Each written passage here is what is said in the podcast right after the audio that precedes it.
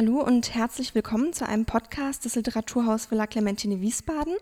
Mein Name ist Sarah Beicht und ich freue mich sehr, die Bloggerin Christina Eichhorn begrüßen zu dürfen. Schön, dass du die Zeit gefunden hast. Ja, vielen, vielen Dank für die Einladung. Ich freue mich wirklich sehr, hier zu sein. Ähm, zunächst einmal möchte ich unseren Gast und ihren Blog ganz kurz vorstellen. Christina Eichhorn ist 37 Jahre alt und gelernte Journalistin. Literaturwissenschaften hat sie in Mainz studiert und arbeitet bei ZDF Digital. Sie ist in Wiesbaden aufgewachsen, groß geworden und betreibt seit Januar 2018 den sehr erfolgreichen Instagram-Blog Wörterwelten, auf dem sie uns mit wunderschönen Fotografien und Kurzrezensionen in Bücher von Thomas Mann bis Juli C. mitnimmt. Zuerst einmal die Frage, die ja in den letzten Wochen, Monaten sehr häufig beantwortet werden musste wahrscheinlich. Wie hast du die letzten Monate verbracht? Hast du vermehrt Zeit zum Lesen gehabt oder konntest du irgendwie gar kein Buch aufschlagen und dich in einer Schockstarre wiedergefunden? Ähm, ja, also in der Tat muss ich aber sagen, ich war sehr froh, dass Lesen mein Hobby ist, weil das ist äh, ja ein sehr Corona-freundliches Hobby, sage ich jetzt mal. Ähm, wenn ich jetzt bei Freunden sehe, die sehr sportbegeistert sind, ähm, die mussten natürlich Abstriche machen und ähm, ich habe weder mehr noch weniger Zeit zu lesen gehabt. Man musste sich ein bisschen umorganisieren, aber ähm, und die Ausflüge in Cafés fehlen mir natürlich ein wenig, aber zum Lesen bin ich noch ganz normal gekommen, wie vorher auch. Das ist doch schon mal erfreulich zu hören, auf jeden Fall. Genau in deinem Blog sieht man dich häufig in, in Cafés in ganz Wiesbaden auf der anderen Rheinseite. Und das scheint ja auch ein sehr, sehr wichtiger Leseort für dich zu sein, was man so beim, beim Durchscrollen merkt. Das fiel ja dann auch jetzt mehrere Wochen leider weg. Nun geht es ja direkt um, um deinen Blog, ums Bloggen an sich. Und der erste Post war vom 4. Januar 2018. Ich habe mich mal bis ganz nach unten durchgeklickt und zeigt ein Bild des Distelfings von Donna Tart. Wie kamst du überhaupt auf die Idee zu einem eigenen Kanal, der sich jetzt nur mit Büchern befasst und auch wenig Privates zeigt, also tatsächlich nur die Liebe zum Lesen abbildet? Ja, das ist eine gute Frage. Ähm, ich muss sagen, ich habe mich äh, berufsbedingt ähm, immer ähm, auf Social-Media-Kanälen umgetrieben. Ich habe mich tatsächlich auch eigentlich nur beruflich bei Facebook damals angemeldet und Instagram auch, weil ich halt einfach wissen wollte und auch wissen musste, wie das funktioniert. Aber habe da nie so einen Zugang gefunden, weil ich ehrlich gesagt mein, mein Privatleben jetzt auch nicht so spannend fand, dass ich da jetzt total mich ausgelebt habe und habe da viele Sachen gepostet. Und ähm, im Januar, dass ich damit angefangen habe, also es war jetzt weniger ein Neujahrsvorsatz, aber ähm, ich verschenke zu Weihnachten natürlich gerne Bücher, wie alle Buchmenschen wahrscheinlich. Schön, ja. Und ähm, vor allem mit meinem besten Freund ähm, habe ich da seit Jahren schon so eine Verabredung. Der kriegt dann immer meine, äh, also meine Lebenslieblingsbücher nach und nach geschenkt und auch immer meine Jahreshighlights. Und das äh, ist für mich eine Riesenfreude immer gewesen, das zu sammeln, mir zu überlegen, was ihm gefällt und ähm, die zu verpacken, zu verschenken, zu gucken, wie sie ihm gefallen. Und äh, dann im Januar war es dann wieder so ein bisschen wie so eine Traurigkeit darüber, dass das jetzt erstmal wieder rum ist. Und dann irgendwie kam ich dann drauf, es gibt doch bestimmt so eine Buch-Community. Ich war dann natürlich schnell überrascht, wie riesig die ist und wie viel es da schon gibt. Aber habe dann wirklich einfach aus Spaß angefangen. Und ähm, ja, Donatat der Distelfink, das war wirklich einfach das Buch, was ich zu der Zeit gelesen habe. Und so fing das irgendwie an. Also direkt die, die Momentaufnahme abgebildet. Genau, ja schön auch diese, diese isländische Tradition ja fast mit dem Bücherschenken zu Weihnachten. Das ist ja auch eine ganz, eine ganz große und eine ganz schöne Tradition eigentlich. Warum hast du dich dann für Instagram entschieden? Warum nicht irgendwie Twitter, dann Facebook?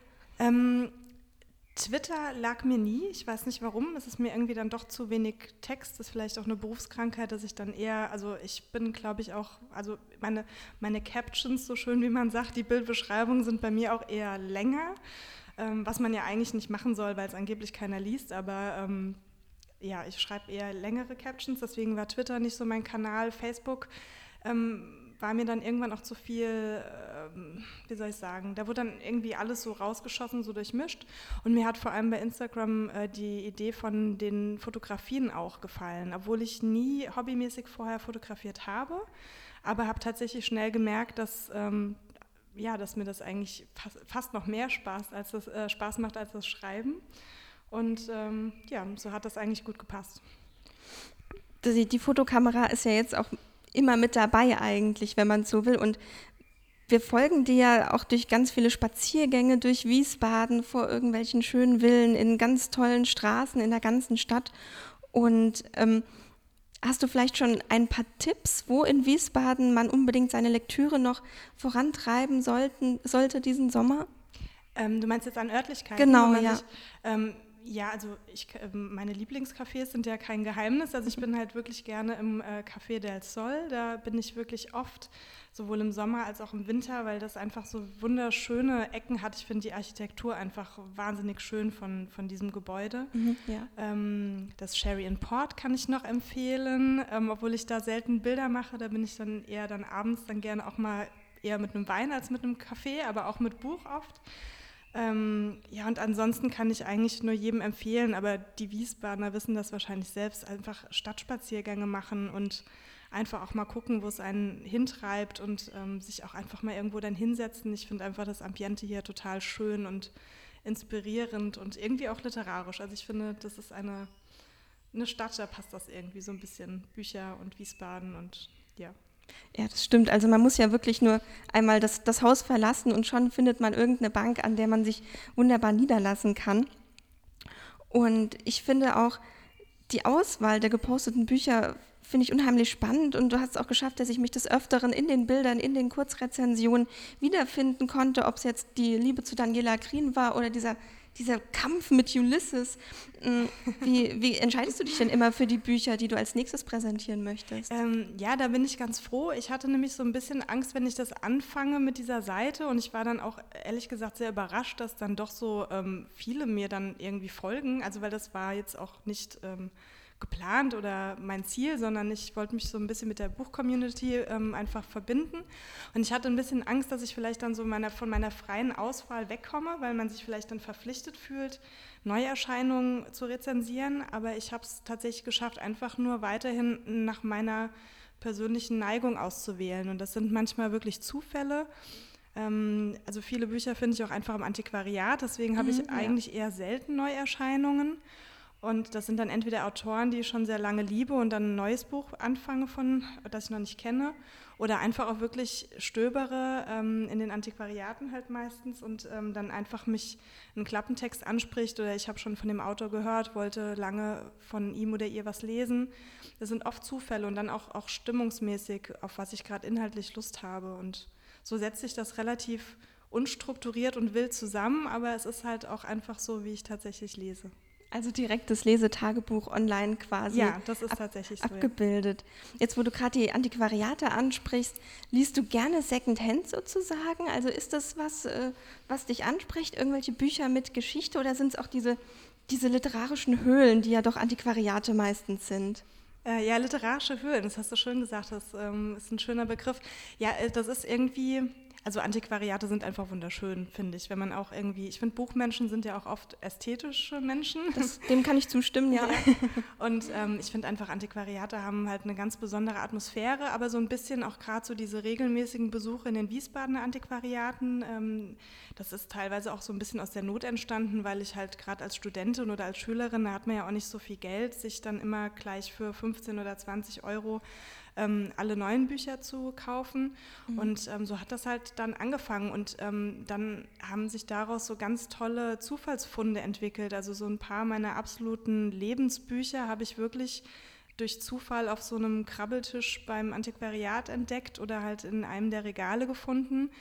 Und das hat sich jetzt einfach wirklich über, ja, über 20 Jahre einfach so etabliert und festgesetzt, dass ähm, es gehört einfach dazu, dass ich da regelmäßig hingehe und mich dann überraschen lasse, was ich wieder finde. Das ist ja auch wie so eine wunderschöne Schatzsuche eigentlich auf der, auf der Jagd nach dem nächsten Buch sozusagen. Gibt es auch Bücher, die du nicht auf dem Blog besprichst, bei denen du sagst, okay, das war jetzt nett zu lesen, aber das kann jetzt schön ins Regal wandern, das muss die Öffentlichkeit mal nicht wissen?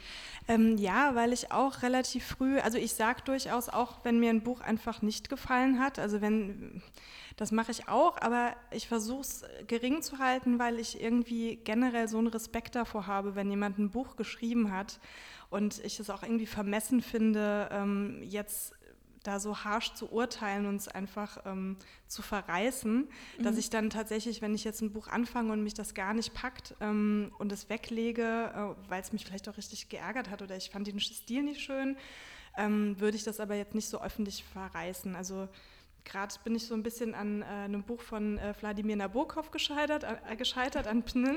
Mhm. Ähm, und eigentlich liebe ich den Autor und hat mich so gefreut. Und dann schreibe ich natürlich schon auch mal, hm, woran lag das denn oder soll ich weiterlesen? Wie habt ihr das denn empfunden? Ja. Ähm, sowas mache ich schon, aber im Allgemeinen, wenn ich ein Buch nicht mag, dann äh, taucht es auch eher nicht auf. Ich will halt eher, glaube ich, mit den Büchern begeistern, ähm, als mich jetzt auf irgendeinen ähm, Sockel zu stellen und irgendwelche Autoren zu bashen, die einfach nur eine wundervolle Leistung gebracht haben, überhaupt was geschrieben zu haben.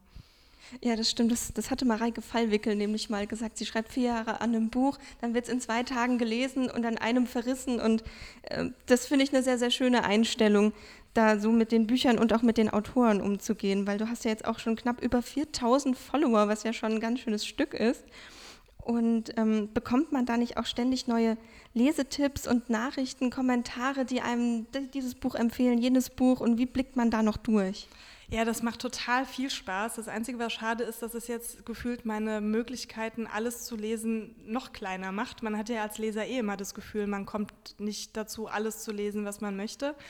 Aber das ist auch das wahnsinnig Schöne ähm, an dieser Instagram-Buch-Community, weil diese Begeisterung, also es ist einfach wirklich nur positiv, diese Begeisterung, ähm, die man ähm, zurückbekommt und wirklich auch tolle Buchtipps. Manchmal frage ich auch ganz gezielt, wenn mir ein Autor, den ich neu oder eine Autorin, die ich neu entdeckt habe, gut gefällt, ob mir die Community noch weitere empfehlen kann.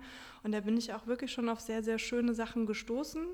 Und ähm, dieser Austausch ist einfach toll. Auch wenn man irgendwie mitbekommt, dass jemand wegen einer Rezension von mir jetzt ein Buch gekauft hat, das macht mich einfach total glücklich, weil diese Begeisterung halt so äh, ja, teilen zu können und weitergeben zu können, das ist eine schöne Erfahrung. Genau, im, wahrsten Sinne des Wortes teilen zu können, auch wirklich unter die Menschen zu bringen. Und das wollte ich auch gerade fragen, wie, dann, wie, wie man sich diese Welt, dieser Bookstagrammar, wie sie ja auch so schön genannt werden, wie man die sich vorstellen muss, weil es ist ja schon gar nicht mehr so eine kleine Internet-Community eigentlich, sondern hat richtig große Followerzahlen, es gibt richtig viele Bookstagrammer. Gibt es da auch manchmal Meinungsverschiedenheiten? Prallen da die Ansichten aufeinander, wenn es um kontroverse Bücher geht, oder ist das alles sehr harmonisch? Ähm, also ich empfinde es als sehr harmonisch, aber vielleicht auch, weil ich ja, wie ich eben schon geschildert habe, da jetzt nicht die tota-, äh, totale Kontroverse suche, ähm, mhm. weil das einfach grundsätzlich nicht meine Herangehensweise an Literatur ist. Ähm, aber ich habe eher das Gefühl, es ist sehr harmonisch und ähm, man freut sich eher total. Das ist ja wie wenn man auf, der auf einer Party oder irgendwo jemanden trifft und man merkt auf einmal durch Zufall, man hat dasselbe Buch gelesen mhm. und kann sich dafür begeistern, dann macht es einfach total Spaß, da weiter drüber zu reden. Und so empfinde ich eigentlich diese Buch-Community auf Instagram komplett, also als so große Gemeinschaft und diese Leidenschaft zu Büchern, die verbindet einfach und ja, es ist einfach wirklich durchweg positiv. Also es ist mir noch nicht einmal vorgekommen, dass ich irgendwie einen Kommentar bekommen habe, wieso liest du denn sowas Doofes oder gar nicht. Also es ist sehr, sehr schön. Das finde ich auch ein schönes Bild, dieses, dieses Bonden über den Büchern quasi wie auf, wie auf der Party. Und ist es dann auch so, dass man sich manchmal offline trifft? Also ist man dann auch außerhalb des Internets vernetzt, vielleicht mit anderen Bloggern aus der Region? Trifft man sich auf der Buchmesse oder bleibt es dann doch eher im Internet mit einer gewissen Distanz und Anonymität? Ähm, ich glaube, das ist auch tatsächlich eine Typfrage. Ähm, also auf der Buchmesse dieses Jahr ist ja leider also ausgefallen wird oder fällt, wird schwierig. Ja. Aber ähm, sonst auf der Buchmesse tatsächlich habe ich dann schon ein, zwei Leute getroffen. Ähm, aber ich glaube, ja, das ist einfach eine, eine Typfrage. Ich kann mir auch gut vorstellen, dass da vereinzelt dann wirklich Freundschaften entstehen und man sich irgendwie trifft. Ähm, aber auch das ist jetzt nicht mein primärer Antrieb. Also ich freue mich immer total über diesen Austausch online, aber ähm, ja, ansonsten habe ich ja auch meinen existierenden Freundeskreis und man hat ja oft schon zu wenig Zeit dafür. Ähm, von daher hält sich das sehr in Grenzen, aber wenn es sich durch Zufall ergibt, ist es natürlich auch immer schön. Aus, aus dem Netz in die Wirklichkeit sozusagen. Dann sind wir auch eigentlich schon fast am Schluss. Ich habe noch eine letzte Frage, da möchte ich nämlich gerne einen Hashtag aus deinem Profil aufgreifen, weil du schreibst so schön Hashtag nie ohne Buch unterwegs. Welches Buch hast du denn heute in der Tasche? Ja, ich habe tatsächlich, also ich kriege wirklich ähm, Beklemmungen, wenn ich keins dabei habe. Ich bin da ganz ehrlich, ich kann eher mein Handy oder mein Portemonnaie vergessen als ein Buch. Also dann fahre ich im Zweifelfall, äh, Zweifelsfall wirklich nochmal nach Hause und hol eins. Schon das Notwendige. Ja, das muss sein. Und äh, gerade habe ich tatsächlich von äh, Ali Smith ähm, Beides Sein dabei. Das habe ich gerade recht neu angefangen zu lesen. Ist auch noch nicht bei mir aufgetaucht bis jetzt. Das stimmt, ja. genau, richtig. Das habe ich jetzt neu äh, gestartet. Also gibt es noch den, den Buchtipp, den exklusiven jetzt quasi obendrauf. Ja. Ja, dann möchte ich mich einfach schon mal bedanken bei Christina Eikon für das schöne Gespräch. Vielen Dank, dass du da warst. Und ein herzlicher Dank geht natürlich auch an Sie dort draußen fürs Anhören dieses Podcasts des Literaturhaus Villa Clementine. Vielen Dank. Ja, vielen Dank.